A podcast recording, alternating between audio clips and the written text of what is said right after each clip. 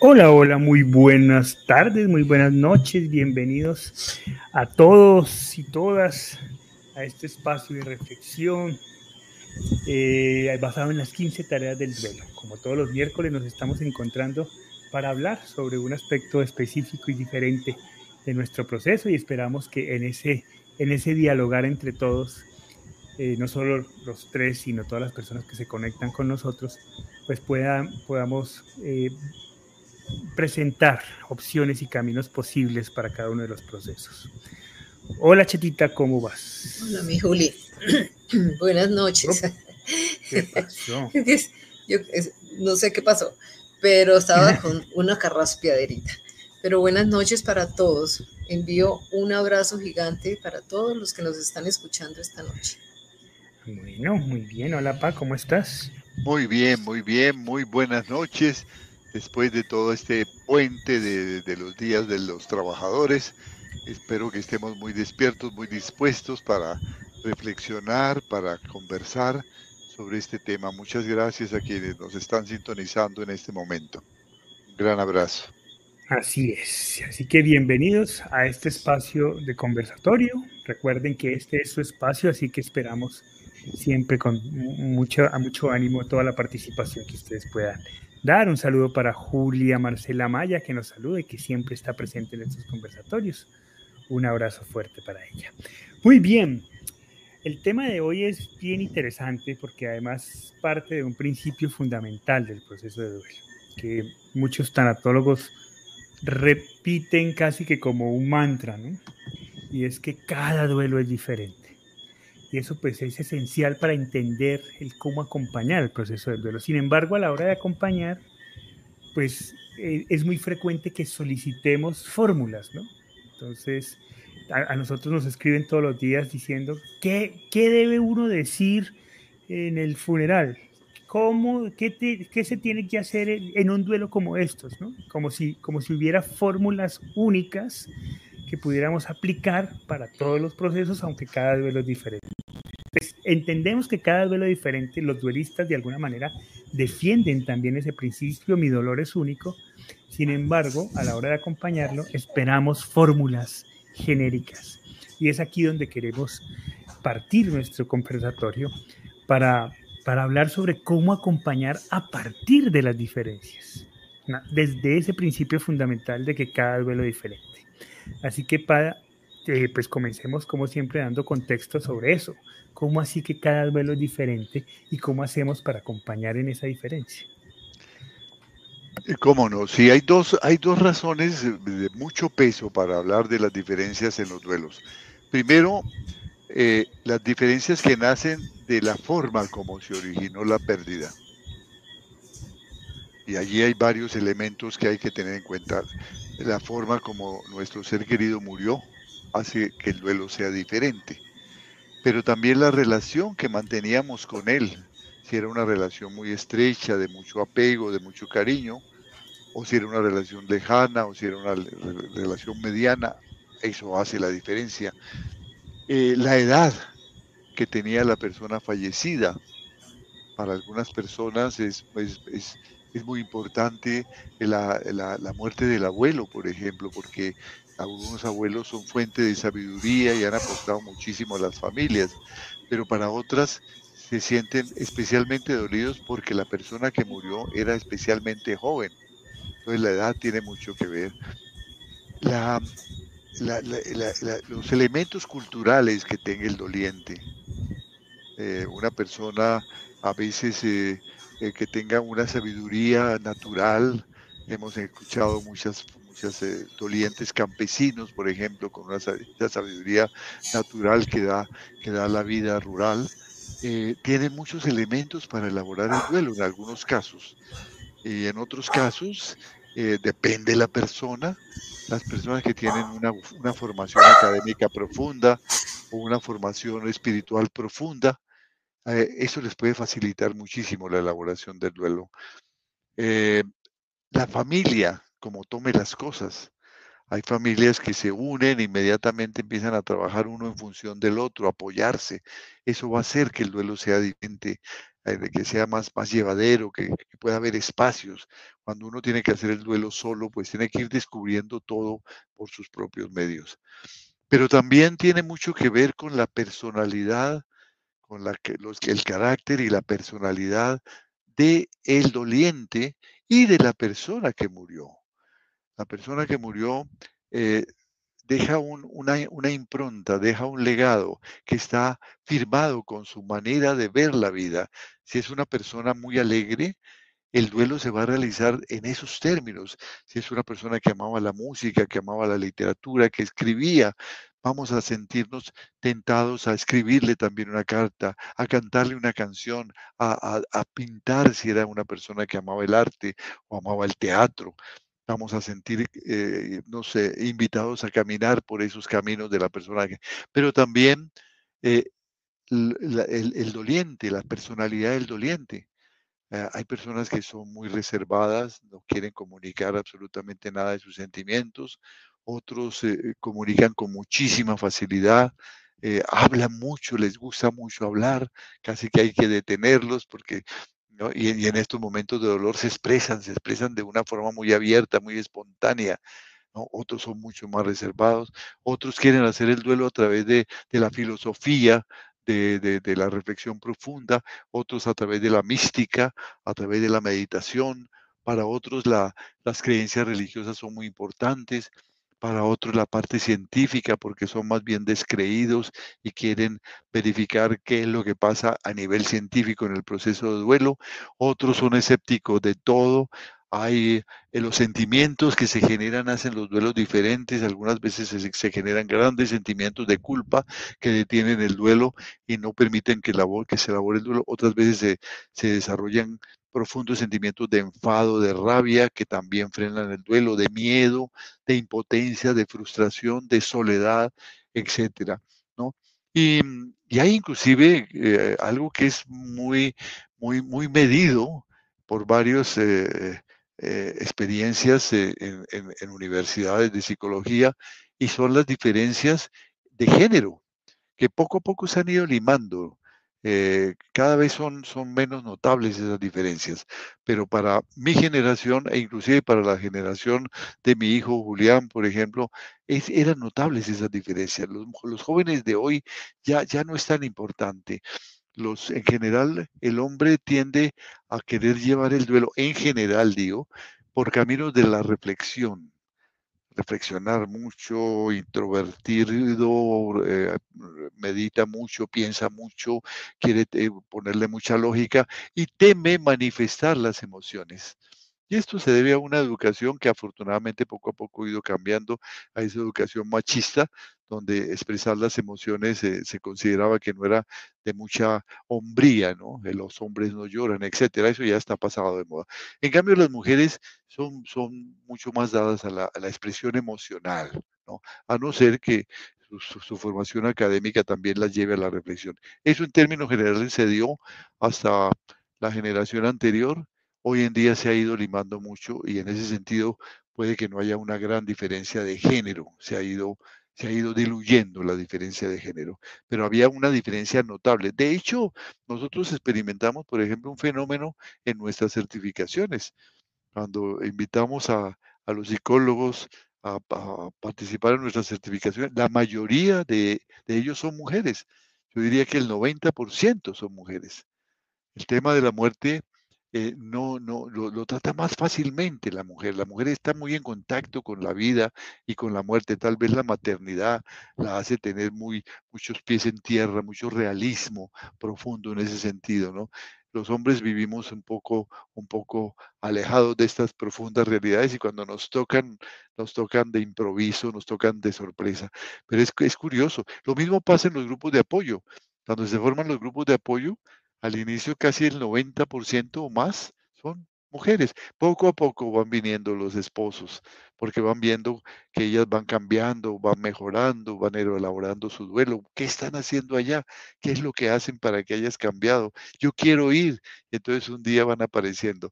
Y al final recuerdo que teníamos más o menos 50, 50, 50% hombres, 50% mujeres, después de un tiempo de haber eh, fundado, de haber formado los grupos de apoyo. Pero al comienzo, prácticamente las que se interesan son las mujeres. Las mujeres toman la vida con mucho, con mucho realismo, eh, para ellas el duelo es muy importante. Los duelos, los hombres eh, eh, al comienzo los, lo evadimos un poquito. Como digo, estas diferencias de género cada día son menos marcadas, pero sí se dieron hasta la generación anterior de manera importante. Entonces, cada camino es diferente. No hay una, una, fórmula mágica. Sí, mira que, que a larga aquí nos podemos terminar el programa contando los porqués de las diferencias y en última, pues hay, hay duelos como seres humanos, ¿por qué? Porque pues el duelo finalmente remueve al ser humano en toda su esencia, ¿no? Desde todas sus convicciones, toda su manera de ver la vida, todas sus creencias, a todo nivel, el duelo finalmente cuestiona la esencia del ser humano.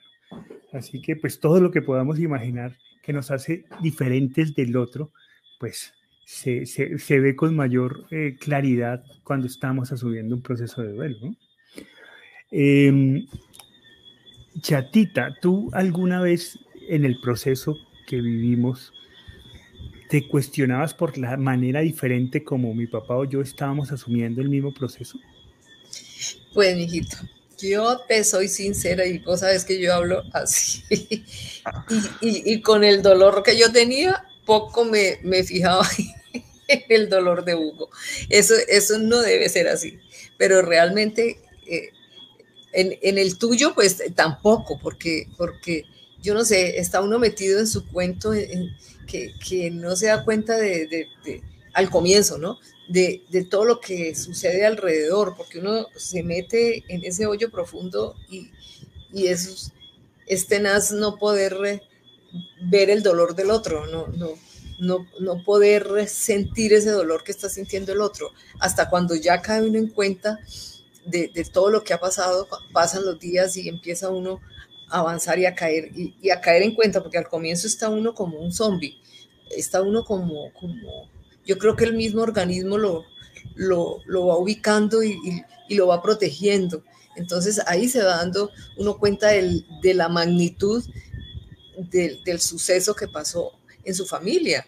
Tanto que ni siquiera eh, el dolor de mis padres me di cuenta cómo vivieron ellos el duelo.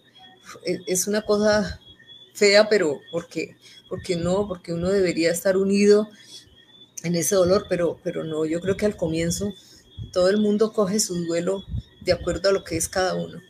Entonces yo, yo no me di cuenta realmente, yo sabía que yo lloraba mucho, que vos no llorabas, y, y, yo a Hugo poco lo vi llorando tampoco. lo, vi, lo vi mal cuando, cuando pues cuando sus funerales y cuando todo lo que pasó, pero, pero realmente después no, yo no me di cuenta qué pasó. Claro, al principio es así, porque pues, al principio todo es como tan oscuro que no sabe uno ni quién es uno. Cada, uno está en su, en su cuento. Yo creo que vos sí te dabas cuenta mucho de, cómo actuaba yo, porque el temor que tienen los hijos es, es, es ver a su mamá sufriendo. Entonces, yo creo que al comienzo los hijos no pueden ni, saborear su, dolor por estar pendientes de sus padres y, apoyarlos.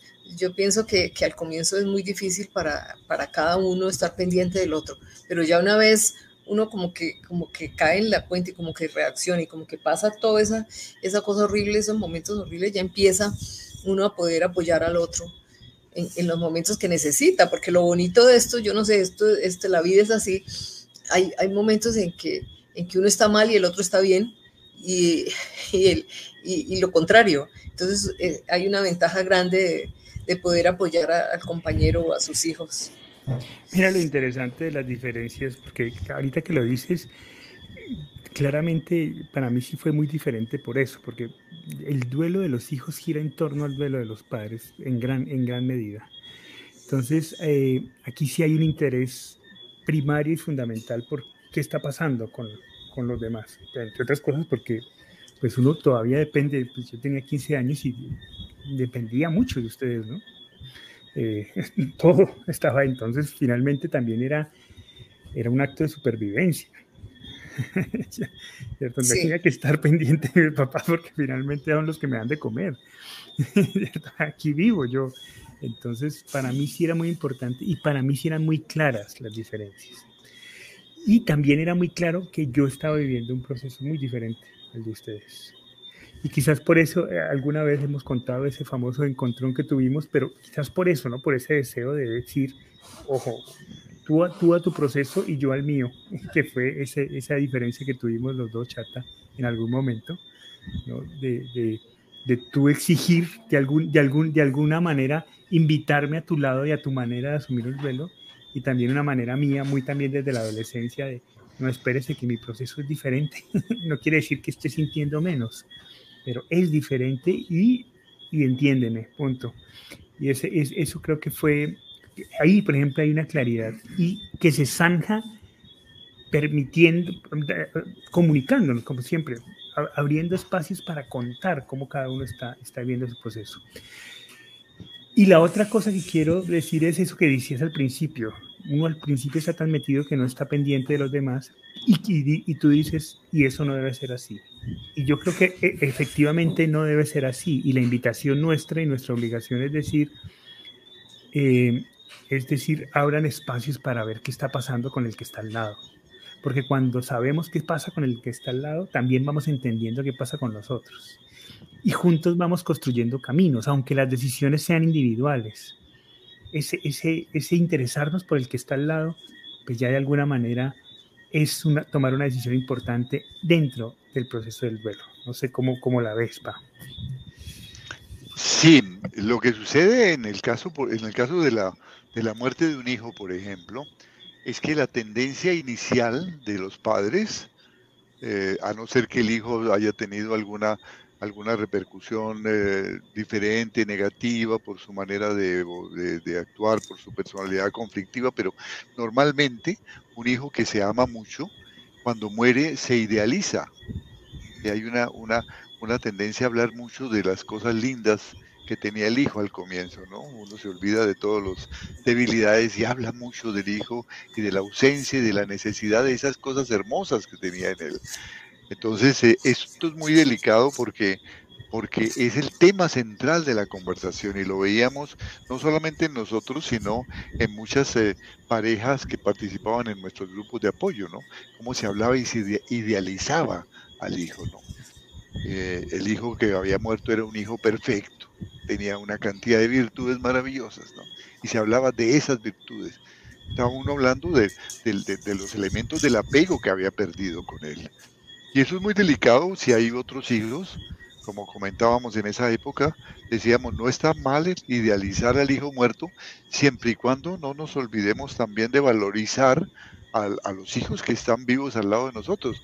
No sea que nos pase que un día uno de ellos diga, bueno, aquí hay que morirse para que lo respeten a uno y para que lo quieran. si uno no se muere, como que la vida de uno vale poco. Esto es muy frecuente en las familias. Y, y la, y, parte de la, de, la, de la bronca, del enfado de los hijos, está centrada en eso, en esa preponderancia natural que se le da al hijo que murió. Puede pasar también en el caso de las parejas, ¿no? Si han llevado una vida, eh, un, una, relación sólida, una relación valiosa, también se idealiza mucho a la pareja, ¿no? Con el tiempo vamos aceptándolos tal como son. Y esto es mucho más lindo, ¿no? Porque nos enriquece su humanidad ya no los estamos convirtiendo en ángeles, ya no los estamos convirtiendo en super seres, sino en maravillosos seres humanos que nos regalaron toda una vida a nuestro lado y del, de los cuales aprendimos mucho. Esto es, esto es, sí, es importante. Nos dice Gladys Ruiz, yo me arrepiento porque que por mi dolor prácticamente me olvidé del dolor de mis hijos, solo pensaba en mi dolor, eso ya no volverá a pasar, por, pero porque me duele haberlo hecho nos dice Gladys. Eh, pa, mira que Marley Flores Quintana nos habla de estas diferencias del tipo, ¿no? Pero aquí es donde, donde, donde, donde yo, digamos, el, el centro de este conversatorio es ese, ¿no? Sabemos que, es que hay una diferencia, entonces nos dice Marley, ¿cómo superar la muerte de un ser amado por un asesinato? Pero en la pregunta que marca una diferencia, también hay una esperanza de que haya una, una respuesta única para esa respuesta, ¿no? Para esa pregunta. Como que, ah, listo, saquemos el libro de muerte por asesinato y aquí está la, el camino a seguir para ese tipo de muerte. Y la verdad es que no es así, ¿no? La cosa no funciona nosotros de podríamos, esa manera, ¿no? Si nosotros podríamos compartirle nuestro caso, nuestra, la muerte de nuestro hijo fue por asesinato. Y aquí tienes tres tres caminos diferentes sobre, ese, sobre un caso. El caso fue, mi hermano murió a causa de un asesinato, eh, tenemos un padre que perdió un hijo a causa de un asesinato y una madre que perdió un hijo por, un asesinato, y puedes encontrar tres caminos diferentes, muy diferentes en cada uno de los otros tres. Eh, y entonces no hay una respuesta única. Yo creo que el, se, puede buscar, un proceso personal. ¿no? Se pueden buscar algunos como como elementos comunes, ¿no? Hay algunos elementos que pueden estar comunes, que pueden servir de guía, ¿no? Como bien dices, es completamente distinto, pero hay, hay un elemento muy, muy claro que se da en la muerte por asesinato, que se da también en la mayoría de las muertes inesperadas. No se da en las muertes que ya que los duelos anticipados, las muertes donde una persona tiene una enfermedad terminal y durante mucho tiempo no va sufriendo esto, ya como que se espera esa muerte. Allí no se da tanto esto de que voy a hablar, pero las muertes inesperadas sí se da y es la culpa. La culpa está presente allí de una manera muy fuerte. Culpa, en el caso del asesinato, clarísima hacia las personas que produjeron el asesinato es una culpa clarísima que tiene que ver con la demanda, con la parte legal, con, la denuncia por lo que se ha hecho, lo cual es un derecho y es un deber y hay que hacerla. Entonces eso genera muchas emociones, muchas expectativas y muchas veces detiene el proceso de duelo porque tenemos que encargarnos de, los juzgados, de las declaraciones, etcétera, de que se presenten las pruebas, de que si van a atrapar a la persona, a veces si, si hay cosas tan, tan, tan fundamentales como dónde está el cuerpo, ¿no? Porque, porque está desaparecida la persona, etcétera. En esto se gasta una energía tremenda que es muy importante, al cual hay que prestarle mucha atención yo digo con, mucha decisión, pero sin obsesión. Esa sería como, como una, una recomendación importante, eh, emprender ese camino, pero, pero sabiendo que estas cosas que tienen que ver con la justicia, pues a, a veces no se da lo que uno espera. No, no, no atrapan al asesino o lo atrapan y hay una serie de, de, elementos que hacen que la pena sea menor de la esperada o se le da la pena tal como la esperábamos, pero no es suficiente porque hay mucha culpa, y mucho rencor, mucho odio y en algunos momentos inclusive deseo de venganza y de que esa persona sufra. Son, son, son sentimientos muy fuertes que bloquean el proceso de duelo. Uno está interesado en la parte legal, en que se haga justicia y puede pasar uno toda la vida. Yo conozco, hay casos famosos, en Ecuador hay un caso muy famoso y en todas partes hay casos famosos de, padres que se quedaron toda la vida esperando que se hiciera justicia. Y la justicia no solamente cogea, sino que a veces no llega. Y cuando llega no me da la satisfacción que yo esperaba. Y cuando me da la satisfacción que yo esperaba, tampoco es suficiente si estoy lleno de rencor y lleno de, de deseos de que se le castigue. Entonces, esa culpa es muy fuerte. También puede haber culpa hacia uno mismo, porque uno piensa que fue el responsable del accidente o yo no fui por él a la universidad y entonces cuando salió tuvo que ir a tomar el bus y allí fue donde lo atracaron y lo mataron. Estas personas, si yo hubiera ido, hubiera pasado esto, etcétera. Entonces la culpa es no solamente hacia las personas que causaron el asesinato, sino la culpa hacia uno mismo, porque yo hubiera podido prevenirlo, yo ir por él, que tuviera más cuidado. Eh, muchas cosas. Entonces culpa hacia uno mismo culpa hacia el destino, eh, ya son culpas más abstractas, culpa hacia Dios es muy frecuente, ¿no? En las personas eh, eh, de una fe muy, muy mágica, de esta fe que es, yo, yo, yo, me porto bien y entonces solo recibo bondades de la vida, ¿no? En las cosas malas no le pasan a la gente buena Esa, esa, esa, es una fe totalmente equivocada. Personas que tienen centrada su fe en eso, entonces culpan a Dios. ¿Qué pasó con Dios? ¿Dónde estaba Dios? ¿Por qué no lo defendió? Si yo se lo encomendé, si yo recé, si yo soy una persona buena, ¿por qué me pasan a mí estas cosas? Entonces, ese, ese esa sanación de la culpa es muy importante, independientemente, como digo, del interés que se debe poner en que se haga justicia. Marlene Flores, que es la que nos, nos cuenta sobre, nos hace la pregunta sobre, sobre muerte por asesinato, nos complementa la información y nos dice, porque duele mucho más cada día, extraño mucho a mi pareja, no deseo vivir, es verdad, tengo culpa yo mismo. Chata, un poco para complementar y seguir trabajando, poderle dar algún camino a, a para su proceso. Para ti, ¿qué fue lo más intenso de este, de, de, del proceso de mi hermano, que fue una muerte por asesinato? ¿Qué fue lo más difícil para ti para trabajar y cómo lo trabajaste? Bueno, para, para mí eh, al comienzo eh, fue muy duro eh, saber que, que, que, lo habían asesinado, el, que quería tanto vivir, el que vivía, él decía yo soy Hugo, el hombre feliz, entonces fue muy difícil poder entender por qué pasan las cosas, por qué si, si, yo decía si era, somos gente buena, si no hemos hecho sino el bien a todo el mundo, ¿por qué tiene que, me tiene que pasar esto a mí? Esa fue la, la pregunta, una de las preguntas al comienzo de, del duelo. Y afortunadamente superé muy rápido ahí mismo, pues el, el, el, odiar, porque, porque eso, eso lo daña a uno peor. Entonces yo lo que, en lo que yo me, me, cifré fue en, decir, a Alejandro le podrían haber dado muchas balas a, su cuerpo, pero a su alma, que, era más, que es más grande que su cuerpo, no, no lo pueden dañar ninguna bala. Entonces, eso, eso que se me vino a la cabeza me tranquilizó mucho. Porque, porque eso quería decir que, que Alejandro seguía viviendo, aunque su cuerpo estuviera maltrecho y, ya tuviera horas contadas para, para, su muerte. Entonces, para mí fue fácil es, esa parte, pero muy difícil su ausencia física. El estar uno acostumbrado a verlo, a, a, vivir para él, eh, fue, fue muy difícil acostumbrarme a vivir sin él. Pero, pero bueno, se trabajó, se trabajó y, y, segura, al comienzo que yo quería morirme porque, porque decía, ya no está él, yo no quiero vivir. E, es, eso nos pasa a la mayoría de personas en el duelo. Y yo pienso que es como una defensa del cuerpo, no querer sentir dolor. El morirse es lo más fácil porque ya no siente uno nada. Entonces, pienso que es la, es la parte, es la forma más fácil de, de, evitar el dolor, morirse.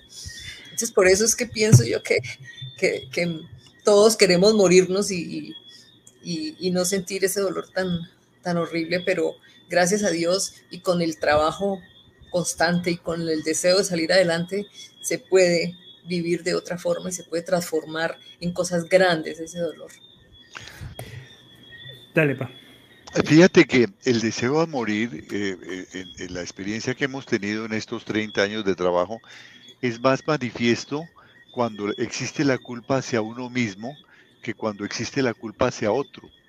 Porque la energía, cuando existe la culpa hacia otro, se va en eso, en que se haga justicia, en que se aclare el asesinato, en que se conozca la verdad, pero no hacia uno mismo. Entonces uno no, cuando hay culpa hacia otro, uno no desea morirse, uno desea estar muy vivo para, para estar pendiente del juicio, de que las cosas se hagan. Allí no parece tanto esa, pero cuando uno se culpa a sí mismo, sí. Y ese trabajo de sanar esa culpa es muy importante hacerlo, porque esa culpa hacia uno mismo generalmente no tiene sentido. No tiene ningún sentido.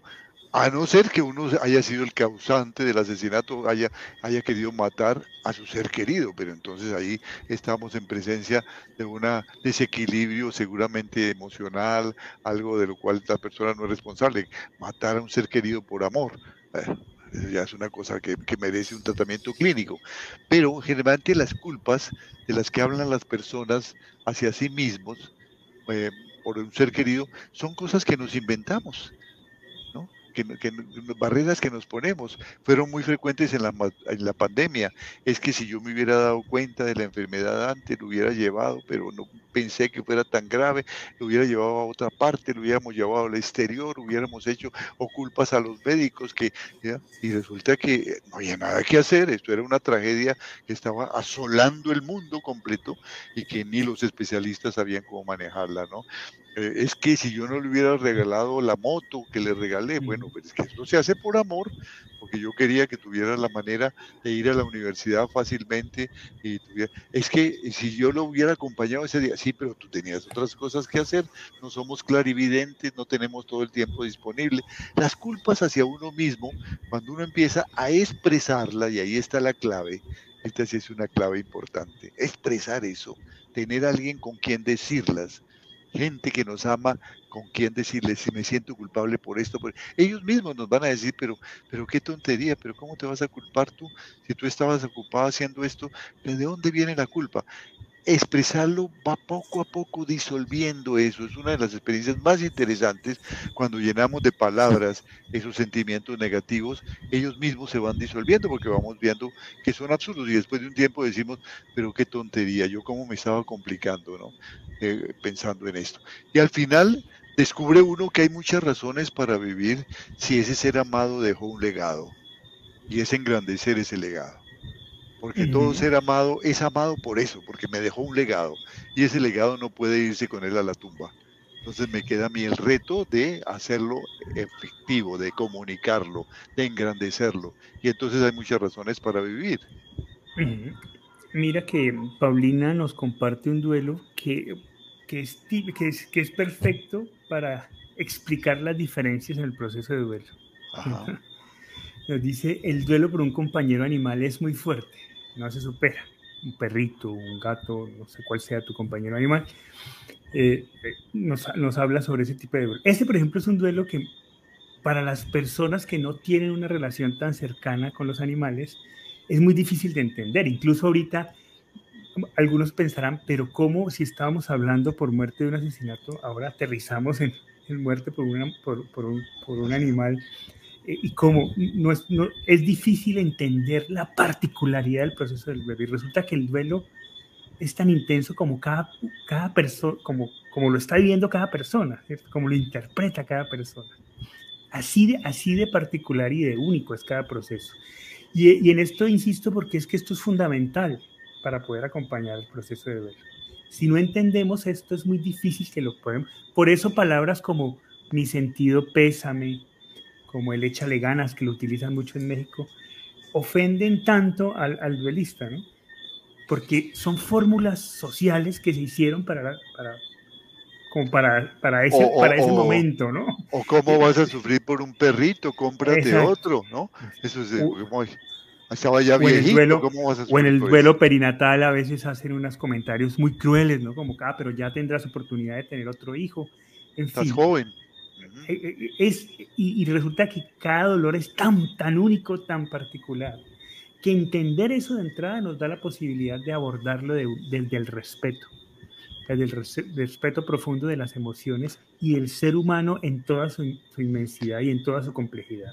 Yo creo que en el duelo importante que en el duelo de los animales de compañía, otra vez la expresión es muy importante, evocarlo, contar las maravillas, porque es que en los animales de compañía hay una cantidad de virtudes que solo tenían ellos, ¿no? Y que, y que, son exaltadas, la lealtad, la alegría con que cada vez 10 o 20 veces que llegábamos a la casa saludaban igual, ¿no? Siempre el mismo genio, siempre el mismo entusiasmo, ¿no? Cada vez pendiente de uno. Uno era la persona más importante. Y eso es un apego muy grande, ¿no?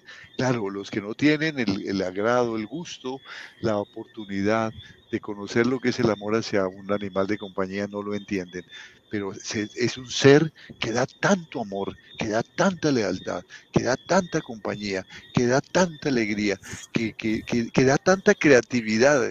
Es increíble. En, su manera como se comporta cada día, está haciendo cosas maravillosas para agradar, está pendiente de, de, de, la persona para agradarlo, para estar ahí. Está siempre a su lado, allí donde se siente, allí está Para él no existe otro mundo. El, amo es su mundo. Y eso es muy, muy importante y cuando falta es un duelo muy fuerte. Adriana Ferreira nos dice, el proceso es tan distinto en cada uno.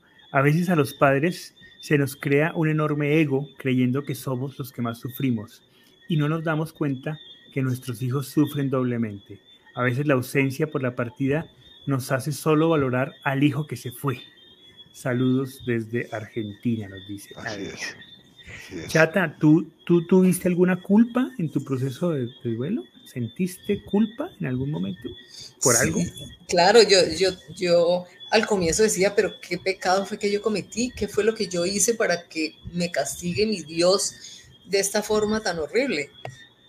Es, e, eso, eso era lo que me, martirizaba y yo buscaba dentro de mi vida y dentro de mis acciones qué era lo malo que yo había hecho para que me hubiera castigado así. E, esa, esa era la única culpa que, que, yo sentía definitivamente, porque siempre pensé que, que, que, lo, que lo amé tanto, siempre pensé que le, di, que le di todo lo que yo pude de mí. Eso, eso nunca me, me afectó, pero, pero sí, sí pensar que, que por algo que yo hubiera hecho mal en la vida, me estaban castigando de esa forma. Eso es muy común, porque lo he escuchado en los grupos de apoyo, es muy común que, que se piense eso, que, que uno, en e, esa idea del Dios castigador, que nos inculcaron desde niños. Entonces uno cree que, que si uno va a actuar mal, entonces eh, eh, por actuar mal recibe un castigo y eso no, no es correcto. Te lo pregunto precisamente por la pregunta de Claudia, que la voy a elaborar después de, decirles que em, la semana pasada abrimos convocatoria para nuestra certificación de duelo para acompañar a sobrevivientes de suicidio.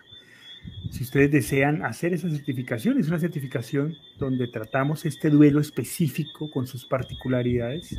Tratamos de brindar herramientas a partir de las 15 tareas para, para hacer un acompañamiento efectivo a cada uno de los duelistas eh, por suicidio.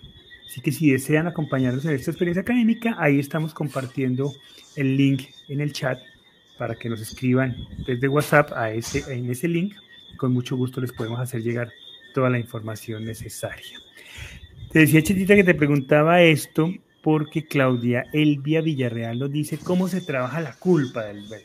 Entonces quería pa, sé que es un poquito más complejo y que decirlo así como en tres palabras es, no, es tan fácil, pero ¿qué podemos decirle a Claudia? ¿Cómo, cómo arrancar a trabajar la culpa en el duelo?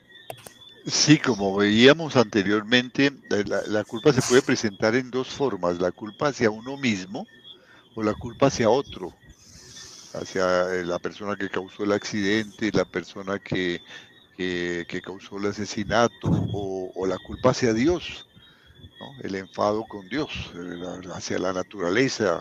Hay personas que, que odian el lugar en donde se produjo el accidente, como si fuera el, lugar el culpable. La culpa se puede dar hacia otros o hacia uno mismo. La culpa hacia uno mismo es importante elaborarla expresándola mucho. Siempre la expresión es muy importante, porque al expresarla y compartirla y escuchar la opinión de otros, nos vamos a ir dando cuenta con relativa facilidad que no hay ningún sentido para esa culpa, que es natural que la experimentemos, pero que es completamente ilógica, porque en ningún momento deseamos la muerte del ser querido. Hicimos todo lo que creímos que era bien hecho, hicimos todo lo que creímos que había que hacer. Que nos equivocamos, pues es lógico, porque todo el mundo se equivoca, se, se equivocan los médicos, y los que no somos médicos, pues con más razón nos equivocamos en estos campos. Cuando una persona está enferma, cuando un ser querido está enfermo y nos dice, es que siento un dolorcito aquí, aquí como en el pecho y una asfixia. No, no, no, eso no va a ser nada, eso no es, no vas a pensar que eso es un infarto, eso fue algún gas, alguna cosa que comiste que te está causando mal, porque esa es la tendencia, ¿no? No queremos pensar que un ser querido tenga una cosa delicada y eso es amor. Y cuando ya lo comentamos a alguien, ah, hombre, bueno que lo vea un médico porque cómo le da esto y, empieza la cosa a, a, hacer, a, tener otros matices y a darle una importancia. Aunque la culpa hacia uno mismo es, digamos que la que se maneja más fácilmente en la medida que uno la exprese, la escriba, eh, la, la, la comente se la comente a otros para que ellos nos den su opinión, algunas acertadas, algunas tontas, algunas sabias, algunas estúpidas, pero todas esas opiniones enriquecen de palabras esa culpa. Y va sanando. Un poco más compleja es la culpa hacia otro. Y ahí hay que distinguir dos palabras que a mí me gusta distinguirlas mucho porque facilitan el proceso. Sanar y perdonar. Sanar es un proceso individual yo siento que alguien es culpable, alguien asesinó a mi hijo, alguien asesinó a la esposa, etcétera. Hay, hay un culpable. Entonces, mientras yo sienta ese odio, ese resentimiento hacia ese culpable, estoy limitado. Porque toda mi vida está en torno a ese odio, está en torno a ese resentimiento. Yo lo asimilo como que estuviéramos con grilletes encadenados a esa persona como los, los antiguos presos para que no se escaparan, les ponían una cadena en la, la pierna de uno y del otro, no podían correr, estaban encadenados, no tenían libertad. Así estamos, encadenados a esa persona que nos ofendió. Y eso no está aportándome nada. Porque una cosa es que yo tenga que encargarme de la denuncia que debo hacer ante la ley, para buscar que se haga justicia, porque pienso que esta persona tiene una responsabilidad en lo que sucedió. Y otra cosa es que yo esté encadenado a través del odio, del resentimiento, del deseo de castigo. Eso me daña, porque es un sentimiento negativo, recurrente y reactivo, que me daña, que se puede inclusive somatizar, que me obsesiona. Entonces yo tengo que romper la cadena. Voy a hacer lo que tengo que hacer pero tengo que hacer un ritual de sanación. Lo puedo hacer a través de una meditación diaria en donde mm, me siento a respirar y a envolverme en, luz. Los meditadores saben cómo hacer estas cosas, no es complicado. Y hago mi decisión de sanar, sanar esos odios, porque ese odio ni le va a aumentar la pena a la persona, ni va a solucionar nada, solamente me va a hacer daño a mí. Sano ese odio lo puedo hacer a través de la oración también, una oración que hago como un ritual.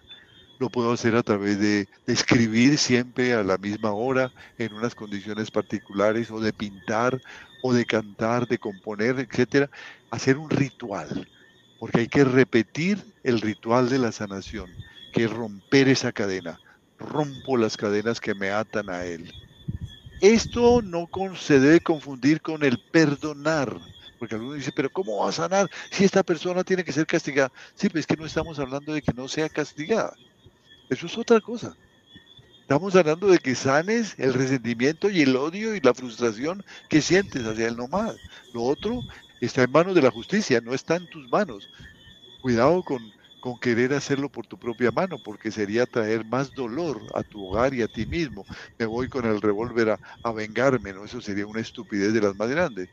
Cuidado con esto. Eso lo colocaste ya en manos de, la justicia, no depende de ti. El, perdón es una cosa que se hace eh, también en un ritual. Hoy en Colombia se han hecho estos espacios de perdón que tienen una serie de connotaciones muy particulares.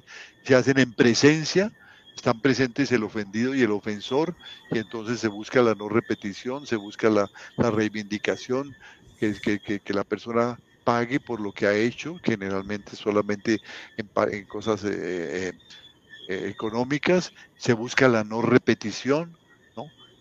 se busca el, el, el, conocer la verdad hasta donde sea posible, etcétera. Ese es otro proceso. Entonces no se confundan con esto. La sanación es anterior al perdón. Y eso sí lo puedes hacer porque es un trabajo personal ¿no? y eh, es sanar la culpa. Muy bien, creo que, creo que tenemos que manejar un conversatorio exclusivo para eso, de hecho nos lo están proponiendo y tenemos muchas participaciones, las voy a leer en línea para, para no omitir ninguna.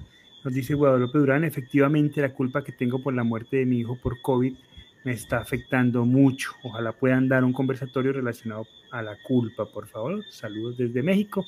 Sin duda alguna, Guadalupe, creo que podemos hacer el siguiente conversatorio. Eh, en algún momento ya lo hicimos, ¿no? Podríamos remitirlo sí, debe haber alguno, pero sí, lo podemos volver a hacer. Eh, pero sí, debe haber algún conversatorio ya eh, relacionado a ese tema, sin duda alguna. Mari Flores nos dice, yo tengo culpa por quizás no acariciarlo mucho, por no besarlo, por no cocinarle, y así cada cosa que quiero hacer ahora por él, pero no está, y quiero que vuelva y no va a volver. Mari, yo te diría, eh, acarícialo, bésalo, está en tu corazón, ahora está más cerca, cocínale las cosas que quieras y compártelo con, con tus vecinos, con tus amigos. Hazlo, ahora lo vas a hacer de una manera más incondicional que cuando estaba presente porque no vas a mm. esperar que te responda, lo vas a hacer con amor incondicional. Como que acarícelo, dile que lo amas, ahora está en tu corazón. Yolanda Benalcázar es una persona que queremos mucho, de Quito, Ecuador, nos dice, para mí la culpa fue mi verdugo por algún tiempo. Tuve que elaborar mi duelo en compañía de la familia Castelblanco para entender que culpándome no iba a salir. Un besito para Yolandita. Un abrazo muy grande, te queremos mucho y sabemos toda la, grandeza de tu trabajo. Lucha y, la, lucha. Una, mujer valiente y hermosa. Todo lo que aprendimos de ti. Rocío Marín nos dice, he trabajado el perdón a los doctores que diagnosticaron mal a mi niño, pero no he podido trabajar el perdón en mí y la culpa me sigue, aunque me duele menos. Me sigue quitando el sueño. Fíjate que hay que trabajar la sanación del, del, del, de lo que estás sintiendo. El perdón es otra cosa. El perdón es otra cosa. El perdón tiene que ver con una reglamentación, con unas leyes. Y por eso cuando uno usa la palabra perdón se siente como que golpea contra una pared. Pero ¿cómo? Entonces perdón es eximirlo del justo castigo que debe tener. No, eso es otra cosa. Eso nos enreda la sanación. No, la sanación es, estoy sintiendo odio, estoy sintiendo frustración, ¿y esto qué trae? Nada. Absolutamente nada. Ni para el, culpable ni para mí. Solamente daño para mí. Es lo único. Esto es lo que debo sanar. Entonces, cuando hacemos esa distinción, es mucho más fácil romper la cadena. Romper la cadena que me mantiene atado aquí, el grillete, que mantiene atado mis brazos y mis piernas a esa persona que me ofendió. Eso es lo que tenemos que romper. El perdón es otra cosa y no nos enredemos con eso. Pero Karina Díaz nos dice, en mi duelo por mi esposo por muerte por COVID, me dejó muchos asuntos pendientes y ya nunca podré platicar con él ni conocer su punto de vista. Quedaron muchas cosas pendientes, nos dice Karina. Y Ana nos dice, sí, yo siento aún culpa por haberla dejado internada en el hospital y mi mamá ciega e inválida y no dejaba que uno se quedara es un tema. Y Yolanda vuelve a escribir, dice, sin la guía de Hugo y Beatriz no hubiese podido con ese sentimiento tan nocivo como la culpa. Sin duda alguna, y la culpa hace parte de esas particularidades, ¿no? Porque hace, eh, eh, está muy relacionada sobre cómo estamos entendiendo lo que pasó, cómo estamos entendiendo el proceso y cómo eso que pasó me va afectando de manera muy particular y muy única. Por eso es un proceso tan íntimo, ¿no? Pero es un proceso como de, yo con yo, de cómo me voy sanando yo mismo, y, en mi proceso para poder avanzar, para poder seguir, para poder recordarlo con cariño. En esencia, el proceso del duelo no es otra cosa que es eso, desarrollar la capacidad para poder recordarlo en paz, como se merece nuestro ser querido. Poder recordarlo con el amor que nos dejó, con, como, como, como, como realmente vivió, ¿no?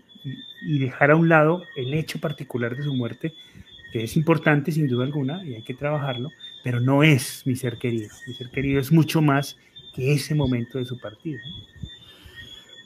Dice Silonen, mi esposo murió por COVID y en un inicio sentía culpa de estar, de estar viva y él no.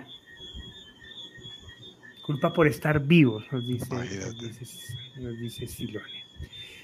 Chatita, ¿Cómo? ¿Hubo algún momento? porque claro, tú has dicho, mire, yo al principio no pensé en nada, estaba muy metido en mi proceso, en, mi vida, en, mis cosas, en mi sufrimiento. En, ¿Cuándo te das cuenta, por ejemplo, ok, estaba yo ahí, ¿en qué momento yo aparezco en ese proceso? ¿En cuál proceso? En el proceso de, en tu proceso de duelo. En, ti, en tu proceso. Claro, yo estaba ahí, pero era entendible que al principio, pues sencillamente el, dolor era tan duro que muchas cosas no, no funcionaban alrededor, ¿no? Como lo has dicho al principio. ¿En qué momento aparezco? Cuando entendí que tú me necesitabas, cuando entendí que yo no me podía morir porque te, tenía otra responsabilidad grande contigo y, que tú necesitabas mucho de mí porque estabas adolescente y todavía eras mi niño. Entonces, e, e, eso, eso me volvió a traer y me volvió a decir, deje Beatriz de ser egoísta, de pensar en sí misma si tienes todavía un hijito por quien responder y un esposo a quien cuidar también. Entonces, eso me volvió a la vida.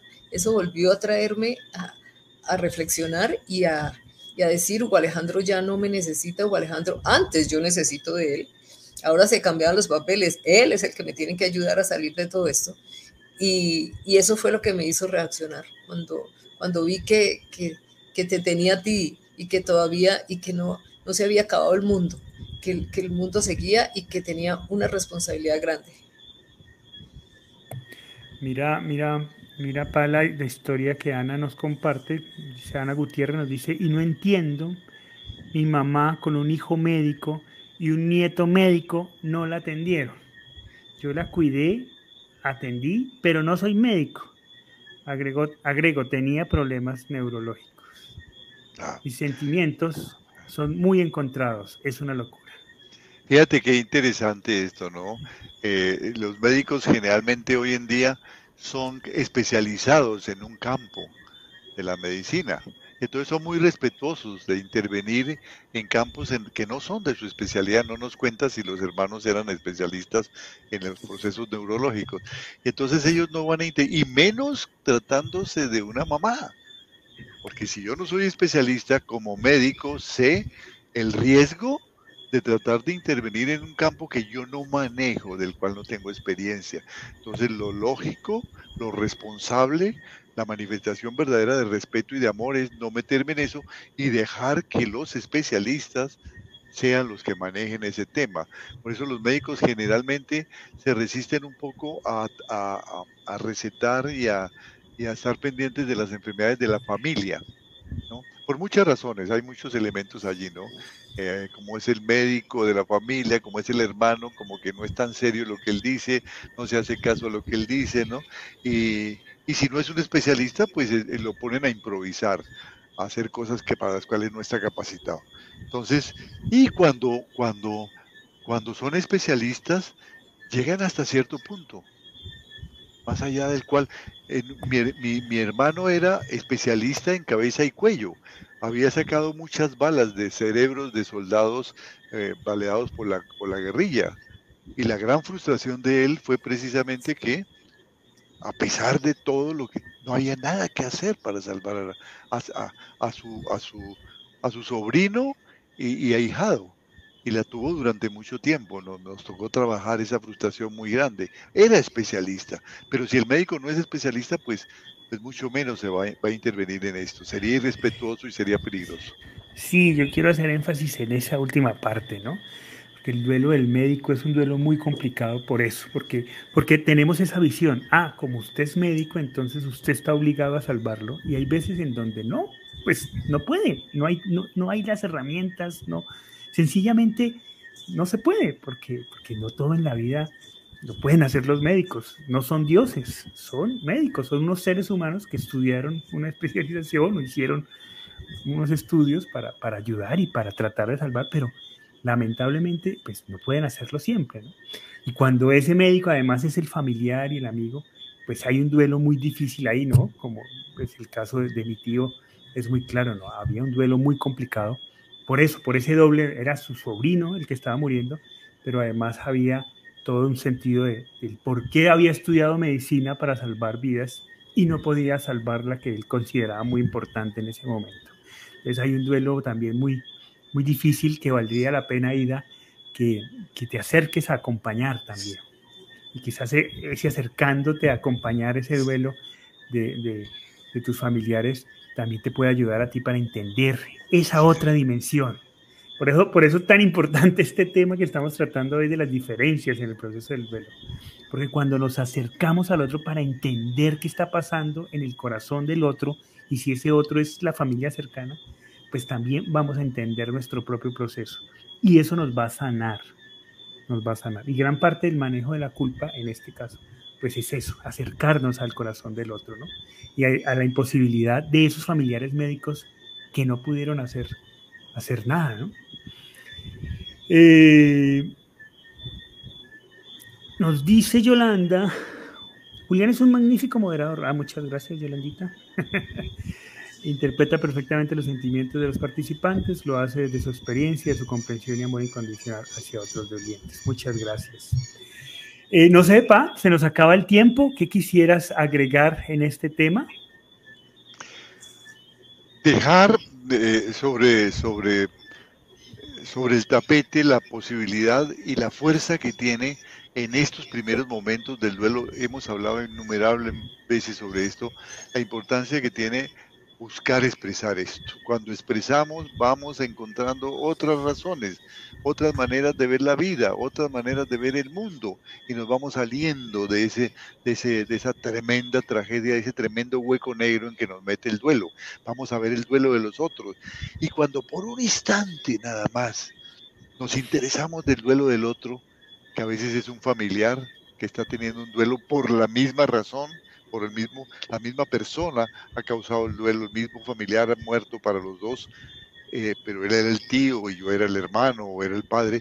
Eh, eh, cuando me acerco a tratar de entender eso, inmediatamente mi duelo fluye, porque es la, la magia de la solidaridad, del amor, me olvido de mi propia tragedia, me olvido de victimizarme, me olvido de, inventarme culpas y me meto en el, en el, mundo del otro y me encuentro eh, que estoy eh, eh, abrazando, que estoy escuchando y hasta algunas veces estoy respondiendo preguntas y algunas veces hasta me atrevo a aconsejar sin ser especialista a, la persona. Entonces me doy cuenta, oye, me olvidé por un momento de mi dolor y empecé a preocuparme del dolor del otro, que es completamente diferente y a veces mucho más fuerte que el mío y más desconcertante que el mío.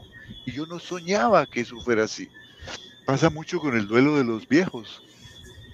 Cuando se muere alguien en la familia joven, ¿no?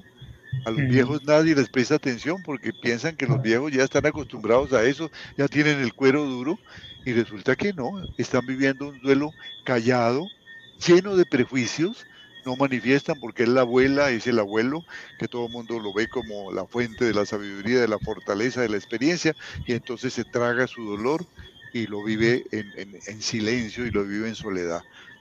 Pero cuando nos acercamos, o a ese tío está sufriendo, a ese amigo a veces, que era muy íntimo, que era muy importante para él, a la novia de ese muchacho, ¿no?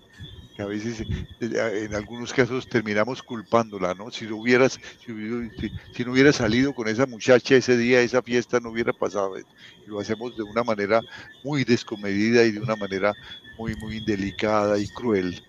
Si nos mm. metemos en el mundo del otro, cuando logramos meternos en el duelo del otro, nuestro duelo se minimiza, nuestro duelo deja de ser protagonista y es indicador de que estamos llenándonos de humanidad y tal vez, y tal vez, sin duda, de el valor divino que tiene lo humano. Así es, así es. Karina, para cerrar, nos dice, yo también culpé a los médicos porque no cuidaron a mi esposo, pero también entiendo que había muchos enfermos, pocos médicos y no sabían qué pasaba con la pandemia. Muchas gracias, Karina, por compartirnos tu experiencia y quiero pedir una disculpa porque creo que confundí a Ana con Aida, hice un, un collage Yolanda, muy magnífico moderador, pero metí las patas y ahí estaba haciendo un collage entre dos comentarios. Mil disculpas. el comentario de, eh, de, los, de los familiares médicos era de Ana Gutiérrez. Muy bien, muchas gracias, Chatita, también a ti. A ti, mi Juli. Una buena noche para todos. Y una buena noche para todos. ¿Qué, ¿Ibas a decir algo, pa? No, y, y tomemos la decisión de sanar de romper esas cadenas. Esto es importante. Sí, y ayudemos, y ayudemos a otros a hacerlo. sí creo que la invitación que nos hacen nuestros oyentes es a tratar el tema de la culpa la próxima, el próximo encuentro, así que pues desde ya nos agendamos para tratar la culpa para nuestro próximo conversatorio en la próxima semana.